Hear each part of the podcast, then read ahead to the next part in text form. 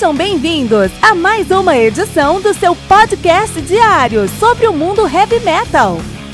Esse é o Metal Mantra, o podcast do metal sagrado. Lembrando que você pode nos mandar suas perguntas, sugestões, críticas, correções, elogios ou quaisquer outros comentários no nosso e-mail metalmantrapodcast@gmail.com.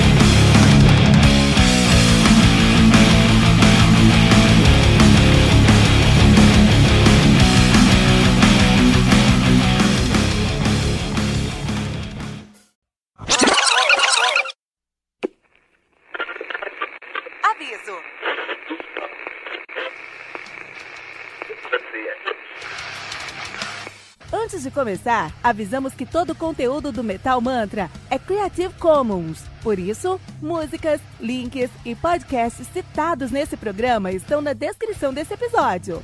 E caso você ouça algum barulho estranho durante esse episódio, não se assuste. Isso acontece porque eu estou gravando esse programa na rua. Só mais uma mágica que o Encore FM fez acontecer.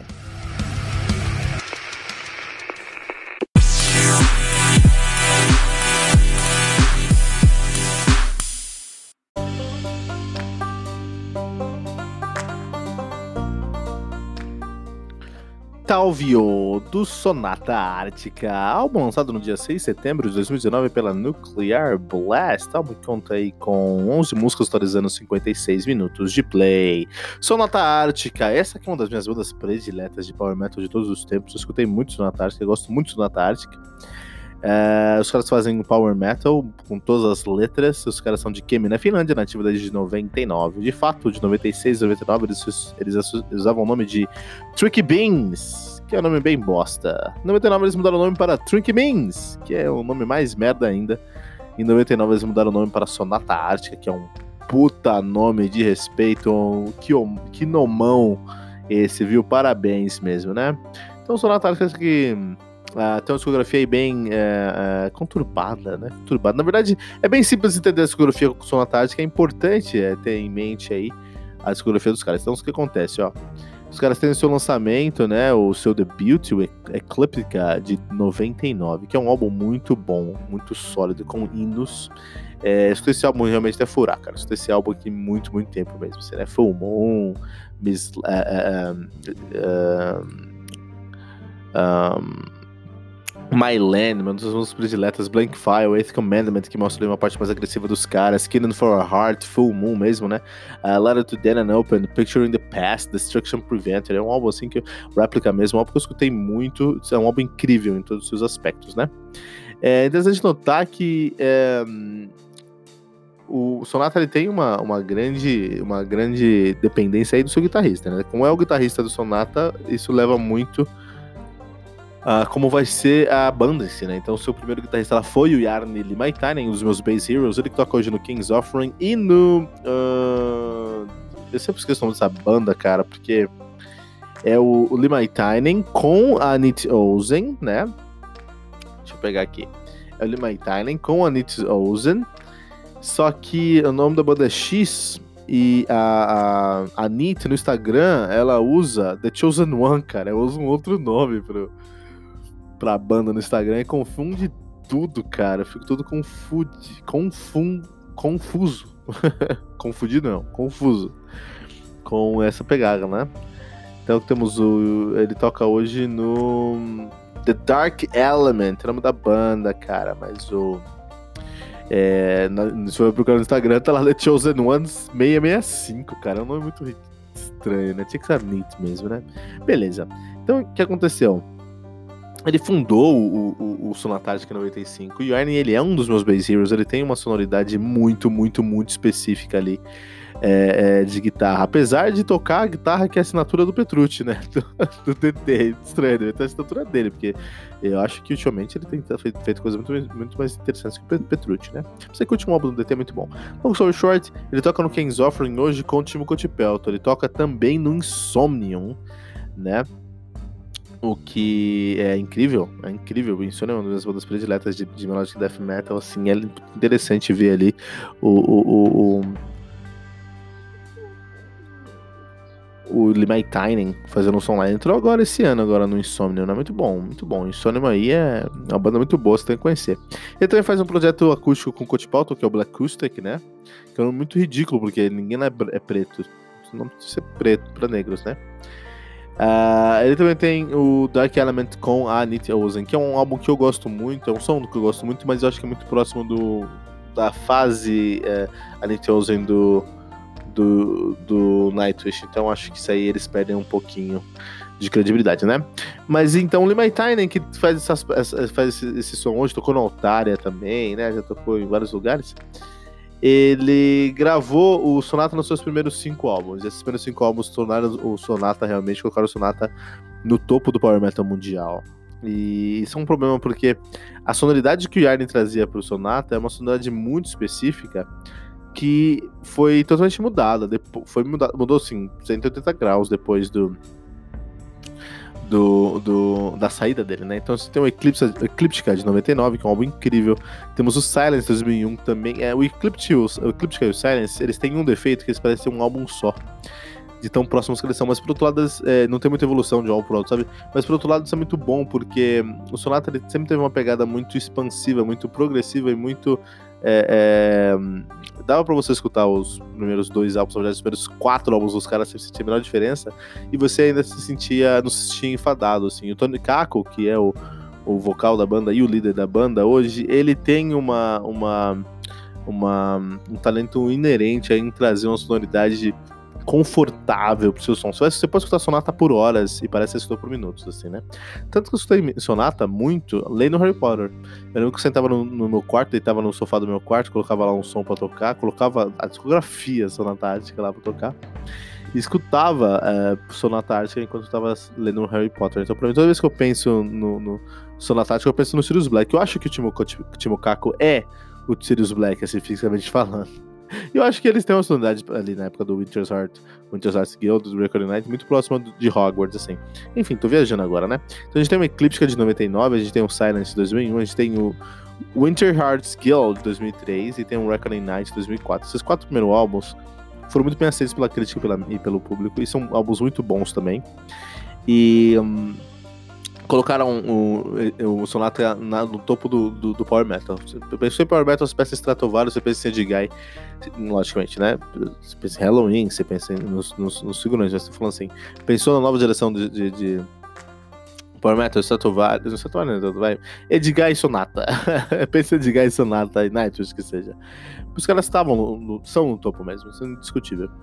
E eles lançaram o Unia de 2007, que tem uma mudança na sonoridade tem uma mudança de sonoridade, uma sonoridade mais densa, uma sonoridade mais é, progressiva, uma sonoridade menos é, upbeat, como foi durante toda a carreira dos caras, né? Mas ainda é Sonata Art, que é um álbum muito bom esse Uni, né? Quer dizer, ele é mais fraco do que os primeiros quatro lançamentos dos caras, mas ainda é um álbum muito bom. Só que aí, em 2007, com o lançamento do Unia, o Limaitainen deixa a banda. E quando ele deixa a banda, a banda fica órfã de um dos seus elementos mais importantes, que é uma guitarra abrasiva, uma guitarra muito finlandesa, uma guitarra muito agressiva, porém é, é, é, reconfortante, uma guitarra que abraça a sonoridade da banda, né? Então eles perderam uma parte essencial da sua sonoridade, sua identidade, e eles nunca conseguiram se reconstruir depois disso. Tanto que eles não decidiram nem se reconstruir. Eles seguiram dali pra frente. Eles começaram a criar uma outra sonoridade, uma outra densidade, um outro som. E é um som muito distinto da primeira fase dos caras. Tanto que depois do Unia, né, depois de 2007, eles nunca fizeram um trabalho que foi é, tão é, expressivo, bem aceito como a fase pré-Unia aí, né? Então eles lançaram The Days of Grey em 2009, Stone Grows Her Name em 2012, Pariah's Child em 2014, e aí eu vou pular esse álbum de volta aqui, tá? The Ninth Hour 2016 e agora o Talvio de 2019. Eu pulei o Eclipse Revisited 15th Anniversary Edition, porque é, por questões de gravadora eles regravaram, entraram no estúdio, no estúdio gravaram de novo o Eclipse, né, depois de 15 anos de lançamento. Mas, é, vamos tirar esse aqui da... É um álbum oficial da discografia, mas vamos tirar porque eu, eu quero falar uma coisa interessante aqui. Então, do Days of Grey, é, a partir do Days of Grey Grace, não difícil, né? The Days of Grace, uh, Stone Grow Her Name, Stones Grow Her Name, Pariah's Child, The Ninth Hour e Talvio, tirando o Talville até o The Ninth Hour, todos esses álbuns tiveram uma, uma repercussão negativa. Sempre vieram um álbum pior que o outro, sempre tiveram uma nota menor que a, que o, que a outra anteriormente, né? Isso é muito ruim pros caras, porque é uma outra sonoridade e a crítica não entende, o público não entende, eles esperam umas... Interessante, que se eles fizessem a mesma coisa, eles estariam aí sendo criticados. Eles fazem algo diferente estão sendo criticados também. Mas eu concordo que, mesmo sendo algo diferente, eu não tenho problema que eles estão tomando uma outra direção musical, afinal eu sou um grande fã de Opeth, eles não entregaram qualidade suficiente. Esse é o problema. O problema aqui não é se é mais ou menos parecido com o que eles sempre fizeram. O problema aqui é que não é bom. Deveria ser melhor. Né? Já o Talvio de 2019 é, veio com uma, uma, recepção melhor. Tem coisas mais legais aqui no Talvio, que é o álbum mais rápido e agressivo do Sonata desde do Unia. Uh, a única diferença do Talvio para os álbuns clássicos do Sonata Ártica é que eles trouxeram mais elementos de outros estilos musicais, né? Então nós temos aí a banda atualmente formada por Tim, Tommy, po Tommy Portimo na bateria, Tony Kako no vocal e no teclado, Henrik Klingenberg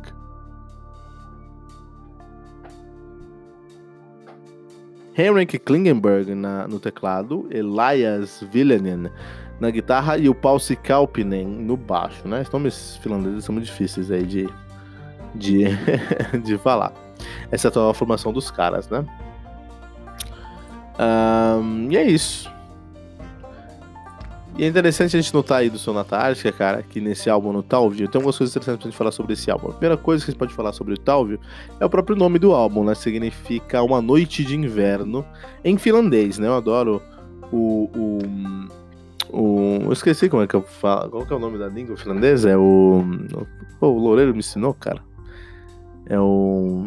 Esqueci, tem um nome, tem um nome específico aí pro, para a língua finlandesa. Eu vou lembrar qualquer episódio aí eu falo para vocês. Então é um álbum que é, eles trazem esse nome, Winter's Night, só que em finlandês. E eles falam, eles fizeram isso de propósito, porque o nome do álbum seria Winter's Night, seria essa pegada aqui, mas eles quiseram colocar o nome em finlandês porque eles acham que esse álbum tá é, intrinsecamente, intrinsecamente ligado à música finlandesa, ao folk finlandês, ao clássico francês, até ao rock finlandês. Isso é muito verdade. Então esse aqui é um álbum que ele é mais agressivo que um álbum de pop, pop rock, mas ele ainda é um álbum menos uh, ah, um, menos abrasivo e agressivo, direto e forte do que o álbum de power metal em si. Então, que é um power metal, são as coisas mais leves de power metal que você está no, lá, lá, fora, eles condensaram isso nesse álbum. E juntaram isso com folk metal, com. É, juntaram isso com pop music, juntaram isso com música árabe, juntaram isso com vários elementos ali é, para criar uma sonoridade para os caras também, né? Então é um álbum que eu gostei, cara. Eu gostei, eu acho que o Sonata se encontrou em sua própria identidade, sua própria sonoridade. Eu só não acho que é o Sonata clássico. Então eu definitivamente pensaria em mudar o nome da banda. E não tem problema, porque é um álbum muito positivo, muito bem feito, só que vive, vai viver sempre a sombra do que eles já fizeram no passado. Vai viver sempre a sombra do Ecliptica, do Winter, do, do, do Neverwinter Night, Neverwinter Night não, Esse é RPG, pô. Do Winter's Heart Guild, vai ver sempre a, a, a, a, sombra do Reckoning Night. Então é muito importante para os caras, na minha opinião. Então, começo novo aí. Eu concordo que é difícil ter começo novo quando você tem uma banda que tem um nome tão bom como Sonata Ártica, que é um puta nome mesmo, né? Mas a realidade é essa. O Yarn Timing faz muita falta para o Subata Ártica e os caras estão tentando aí é, conquistar o público novamente com sonoridade. Por outro lado, é, eu sinto no Sonata que eles são, eles são líderes do mercado, aí são líderes do. Quando a gente fala de Power Metal, o Sonata Ártica tá ali no topo da mente, né? Então, eu não sei até onde eles precisam ter sucesso comercial, não sei até onde eles precisam vender, né? Eles estão lá ativa há muito tempo e já são donos de, dessa presença que, que, que, eles queriam ter, né? Então, você não sei até onde eles precisam ter sucesso comercial. E por isso, talvez eles estejam fazendo uma sonoridade só pra. Um álbum aí só pra ficar na mídia, só pra ter coisa que roda, pra ter é, exposição e essa exposição levar, shows da exposição levar. Esses shows levar a, uma, a um ano fiscal positivo. Heavy metal é, é, é, é negócios, né? Então, no final do dia, pode ser isso. E eu não acho. E se eles admitirem que seja isso, eu fico feliz, não tem problema.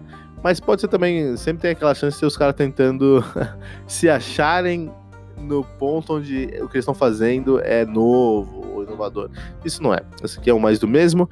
Não é um álbum que vai te surpreender, mas é um álbum bom. Se você ouvir sem o preconceito de e o Stiba do Ninth Hour, por exemplo, de, ou do Paradise Child, os álbuns anteriores de Sonata, você vai encontrar um álbum muito bom aqui, né? Sonata Ártica, Talvio, no Metal Mantra. Música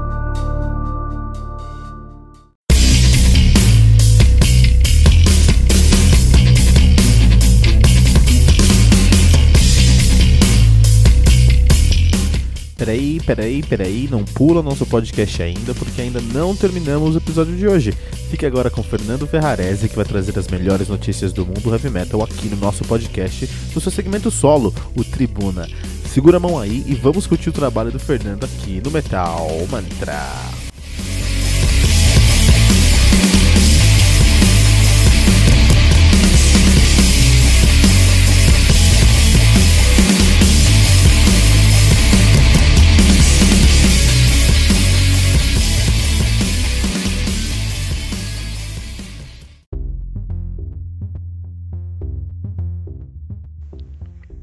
Salve nação metaleira! Começando mais um Tribuna aqui no Metal Mantra, trazendo sempre as melhores notícias do mundo heavy metal para vocês. Aqui quem vos fala é Fernando Ferrarese e hoje vamos falar aqui de Rob Halford, Judas Priest. Isso mesmo, cara, banda é, pré-histórica do heavy metal aí, né? O que, que aconteceu? Tempo atrás aí o, o Rob deu uma declaração, perguntaram para ele sobre o K.K. Downing, o ex-guitarrista, e ele falou: ah, o que tiver que ser, será que deu a entender de que podia ter uma chance do cara voltar para a banda, né? Para quem não sabe, ele saiu aí em 2011, é, pô, meio que abaixo de tretas aí, saiu reclamando da administração da banda, que a banda tava numa fase de declínio, não tava legal, enfim. Ele saiu, desencanou, foi procurar outra coisa para fazer e desde então não se fala mais em voltar, não tem, não tem esse papo. Mas aí, uns 3, 4 meses atrás aí, perguntaram pro, pro Rob Halford e ele disse isso daí. Mas, e ele complementou ainda, né, dizendo que gosta de pensar dessa forma, gosta de levar a vida desse jeito, é, sem fechar portas, ele gosta de ser otimista. Já o baixista da banda, o Ian Hill, disse que eles não têm planos para chamar o, o Downing de novo, não. Disse que o atual guitarrista, o Rich, está totalmente integrado com a banda. Eles estão, fazendo um excelente trabalho, estão na pista aí, mandando muito bem. Que foi uma escolha do KK Downing sair na época e que hoje não existe uma porta fechada, mas também não existe uma porta aberta. Isso é meio normal, né, no mundo heavy metal. Quantos músicos aí a gente não conhece que já rodaram algumas bandas acabam se estabelecendo por um tempo maior em uma, um tempo menor em outra. Mas acontece muito, realmente. Isso aí, galera. Para quem gosta de Judas, fica aí, ó, uma para quem é saudosista e gosta da, de uma formação anterior a Reach aí, fica aí de repente uma uma pulguinha atrás da orelha. Será que o Rob tá caçando, tá procurando o Downing para conversar ou é, foi só um, realmente um devaneio dele? Quem sabe, né? A gente fica por aqui, não esquece de seguir, curtir a gente aí nas redes sociais, lembrando que é só procurar por metalmantrapod. Vai achar a gente lá no Facebook, Twitter e Instagram, beleza? Valeu!